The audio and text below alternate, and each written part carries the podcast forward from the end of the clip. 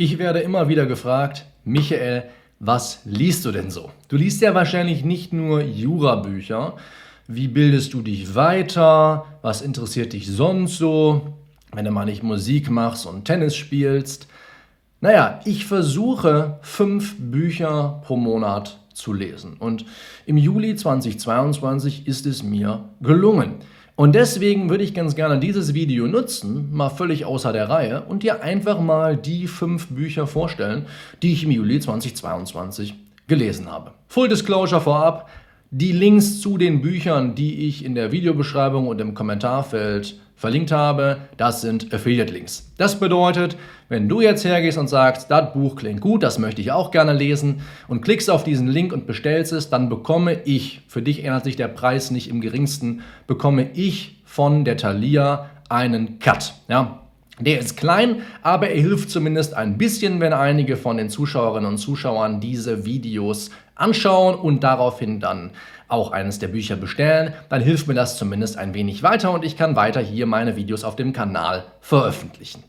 Wenn solche Formate insgesamt mehr gewünscht sind, bin ich gerne bereit, jeden Monat ein solches Video zu machen. Ich würde mich auf jeden Fall darüber freuen, die Chance zu bekommen, über die Bücher zu sprechen, die ich im jeweiligen Vormonat gelesen habe. Und so, da wir den 1. August schreiben und ich überdies auch noch Geburtstag habe, es gibt keinen besseren Zeitpunkt, um dieses Video zu veröffentlichen. Juli 2022 vorab, das sind die fünf Bücher, die ich gelesen habe.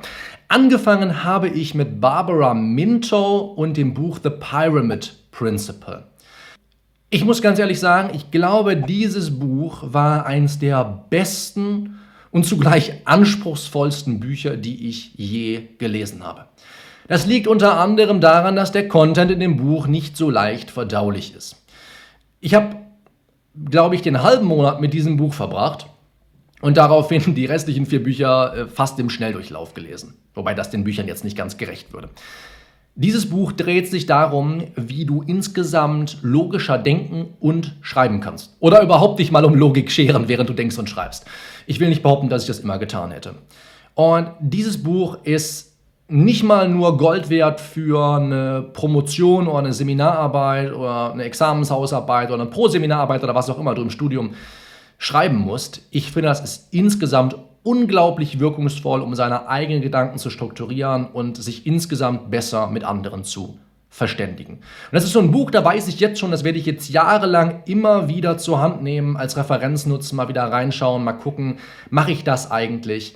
Ich wünschte teilweise, ich könnte zurückgehen, die 200 Videos oder was, die ich mittlerweile hier auf dem YouTube-Kanal habe, einfach nochmal neu zu machen. Die Mühe werde ich mir leider nicht machen.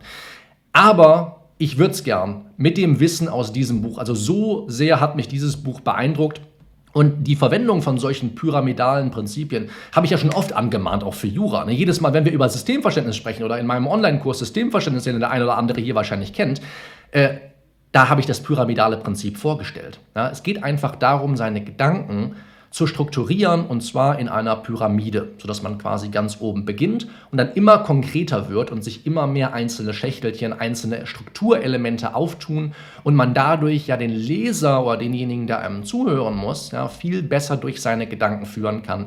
Kann ich wahnsinnig empfehlen, ist mit das Beste, wie gesagt, was ich je nicht nur in diesem Bereich, sondern überhaupt gelesen habe, wenn es nicht um Belletristik geht. Also wahnsinnig hilfreich, kann ich nur empfehlen. Zweites Buch, was ich gelesen habe, war von Richard Koch. Und zwar The Science of Success from Game Theory to Tipping Point. Und dieses Buch finde ich deshalb so klasse, weil es jemandem wie mir, der von den Gesetzen der Welt überhaupt keine Ahnung hat, einen guten Überblick über diese verschafft hat. Ja? Wenn du dir so vorstellst, ich habe ja gerade gesagt, Game Theory, Tipping Point, ja, also Tipping Point kennst du vielleicht als Umschlagspunkt, ist der deutsche Begriff. Game Theory, die Spieltheorie aber noch ganz viele andere von Fibonacci-Sequenz, von den Newtons Laws of Motion, Relativitätstheorie, alles dort relativ gut verständlich erklärt und deswegen ideal für jemanden wie mich, der davon keine Ahnung hat und sich nie damit befasst hat. Was das Buch dann aber macht, ist zu versuchen, von diesen Prinzipien zu schließen auf Business Principles. Das heißt, wie kann ich diese Naturgesetze in meinen eigenen Unternehmungen, in meinem Unternehmen fruchtbar machen? Ja, das ist der Gedanke des Buchs. Deswegen wird das für viele, die das jetzt hier hören und sehen, wahrscheinlich nicht allzu interessant sein. Ich muss aber sagen, dass es sich allein schon für den Überblick, den ich über die Naturgesetze dadurch gewonnen habe, gelohnt hat. Gerade so übergreifende Prinzipien haben mich schon immer fasziniert. Ich finde die Fibonacci-Sequenz wirklich wahnsinnig. Also ich habe äh, ja äh, sowas nie verstanden und deswegen freue ich mich eigentlich, dass jemand das einigermaßen simpel runtergebrochen hat und in dem Buch erklärt hat. Das sind, glaube ich, insgesamt 93 Naturgesetze, die in dem Buch vorgestellt werden. Ist ein ganz schöner Brocken. Würde ich jetzt nicht jedem empfehlen, mal einfach so runterzulesen, dann kriegt man vieles auch nicht mit. Ich würde sagen, die Übertragungen auf Business sind mal besser, mal schlechter gelungen, aber ich müsste noch mal reingehen, um das wirklich zu 100% beurteilen zu können. Weil ich das Buch aber so gut fand insgesamt, habe ich noch eins von Richard Kosch gelesen, das schon lange auf meiner Liste war und mit dem Prinzip habe ich auch schon häufig hantiert. Habe ich auch bei Jura schon probiert, hat mir selber in der eigenen Jura-Examensvorbereitung sehr geholfen. Und zwar ist das von Richard Kosch The 80-20 Principle oder das 80-20-Prinzip, die 80-20-Regel, das Pareto-Prinzip, wie auch immer du das nennen möchtest.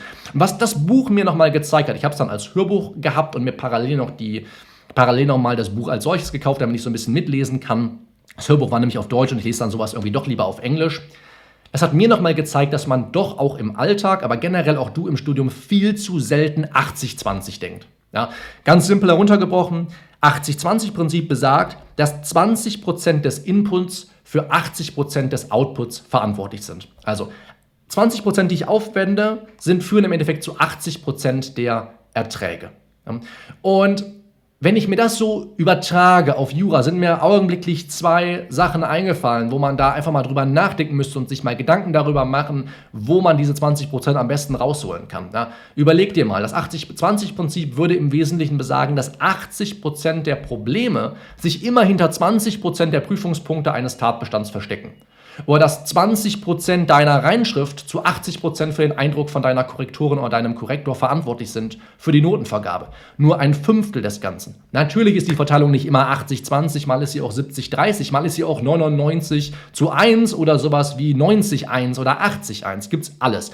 Jedenfalls ist sie ab 35, äh, Entschuldigung, ab 65, 35, also 35 Input, 65 Output, ab da ist sie eigentlich naja, nicht ganz im Gleichgewicht. Ne? Die Balance 50-50 gibt es in den seltensten Fällen. Und wo das Pareto-Prinzip nochmal eine Riesenrolle spielt, ist bei den Normen, die in deiner Prüfung tatsächlich auftauchen. Ja, muss dir das mal vorstellen, eine einzige Norm im Zivilrecht ist für 50.000 Entscheidungen der Rechtsprechung verantwortlich oder zeichnet sich dafür verantwortlich und wird von der Rechtsprechung berücksichtigt. Und zwar ist es natürlich 823.1 BGB, denn wenn es eine Norm gäbe, wo du sagen würdest, Winner takes it all, welche Norm sollte ich wirklich lernen im Zivilrecht, wenn ich Fälle lösen will? Du kannst mit einer einzigen Norm unglaublich viele Fälle zuverlässig lösen. Mach dir das klar, denk viel mehr 80-20. Das vierte, was ich gelesen habe, war so ein kleiner Refresher für mich von Demir und Carrie Bentley, Winning the Week. Warum habe ich das gelesen? Nicht, weil ich nicht schon genug Bücher über Produktivität gelesen hätte, sondern weil ich ja selber hier auch für Jurastudierende quasi abgewandelt von dem, was ich für mich gemacht habe, die perfekte Woche entwickelt habe. Ich bin sicher, wenn das Video jetzt hier zur perfekten Woche irgendwo über mir einblenden können. Der Gedanke der perfekten Woche ist, dass du einmal deine perfekte Woche quasi auf dem Papier planst und dann durch einzelne Zeitblöcke, die ganz bestimmte Voraussetzungen haben oder für ganz bestimmte Sachen vorgesehen sind, dass du dadurch eine Woche perfekt planst und wenn du von der Woche abweichen musst, sie trotzdem noch nicht perfekt ist vielleicht, aber einigermaßen gebrauchsfähig und du nicht all deine Pläne immer über den Haufen werfen musst, wenn die Kleinigkeit, eine Kleinigkeit schon schief geht. Ja. Und das war jetzt ein sehr grober Umriss von der perfekten Woche, steckt deutlich mehr dahinter, ist aber auch egal, du könntest theoretisch auch das Buch lesen, denn ich habe das Buch deshalb gelesen, weil ich versucht habe, oder nach etwas gesucht habe, was ich verpasst habe bislang. Wo ich sage, okay, das ist in meiner Wochenplanung bislang nicht Bestandteil. Das hätte ich denjenigen, die mit der perfekten Woche, die Jurastudierenden, Referendaren, die damit arbeiten, das hätte ich denen eigentlich mit auf den Weg geben sollen. Dafür habe ich das Buch zur Hand genommen, ich würde sagen, es war ein ganz guter Refresher. Wenn du jetzt schon viele Bücher in der Richtung gelesen hast, produktiver werden, effektiver etc. pp, würde ich nicht sagen, dass du es unbedingt brauchst. Ich finde es aber ein ganz guter Take, weil du einfach ein besseres Gefühl dafür bekommst, wie wichtig es ist, auch in kleinen Planungshorizonten zu denken, von Woche für Woche, von Woche zu Woche zu planen. Ja, und Deswegen denke ich mal, ist das eine schöne Ergänzung, wenn du sonst noch nicht besonders viel dich in diese Bereiche reingelesen hast. Aber vor allem ja, ergänzt es, glaube ich, mein perfekte Woche-Konzept sehr gut und vieles deckt sich eben auch. Und Dieses Konzept perfekte Woche habe ich natürlich auch nicht selber erfunden. Das ist etwas, wo ich selber gemerkt habe, das machen andere, das hilft. Und dann habe ich daraufhin überlegt, wie kann man das auf Studierende und Referendarinnen ummünzen. Ja, also wenn ihr dazu mal ein bisschen was anschauen wollt, wie gesagt, Videos zur perfekten Woche gibt es auf dem Kanal in jedem Fall auch zwei oder drei.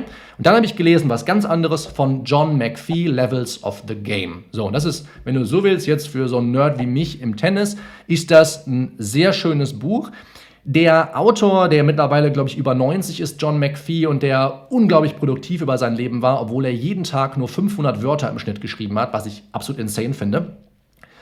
Der beschreibt in Levels of the Game ein Halbfinale eines US-amerikanischen Turniers zwischen einem, das ist glaube ich 1975, das es spielt, ich glaube es ist sogar noch länger her, zwischen einem farbigen und einem weißen. Und er nutzt im Prinzip dieses Buch zwar auch zur, ich sag mal, Berichterstattung, sehr bildliches, der schreibt noch wahnsinnig geil, also kann ich nur empfehlen, einfach mal irgendwas von ihm zu lesen. Auch Draft Number 4 von ihm habe ich kürzlich angefangen.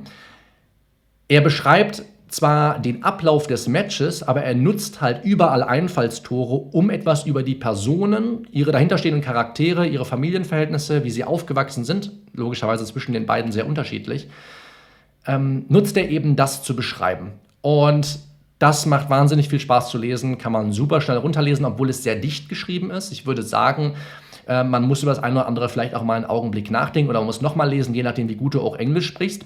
Gibt es aber bestimmt auch auf Deutsch. Ich kann es für jeden, der sich für Sportlerinnen und Sportler und die dahinterstehenden Charaktere interessiert, nur empfehlen. Ich fand das ganz toll zu lesen, ging also sehr schnell, habe ich in wenigen Tagen durchgelesen, obwohl ich mir morgens und abends immer nur kurz dafür Zeit nehmen wollte. Kann ich also sehr empfehlen. Das waren die fünf Bücher, die ich im Juli 2022 gelesen habe. Lass mich gerne wissen, welches der Bücher dich interessiert im Kommentarfeld. Gib dem Video einen Daumen hoch, wenn ich mehr solcher Videos produzieren soll und schau dir mal an, ob nicht einer der Affiliate-Links dich zu einem dieser Bücher führt. Würde mich freuen, wenn du den Kanal dadurch auf eine kleine Weise unterstützen kannst. Wenn nicht, kannst du das Buch natürlich auch irgendwo sonst kaufen oder als E-Book. Ich werde da sicherlich nichts aufquatschen. Wir sehen uns auf dem Kanal ganz bald auch wieder mit Jura-Inhalten. Mach's gut, bis dahin. Ciao.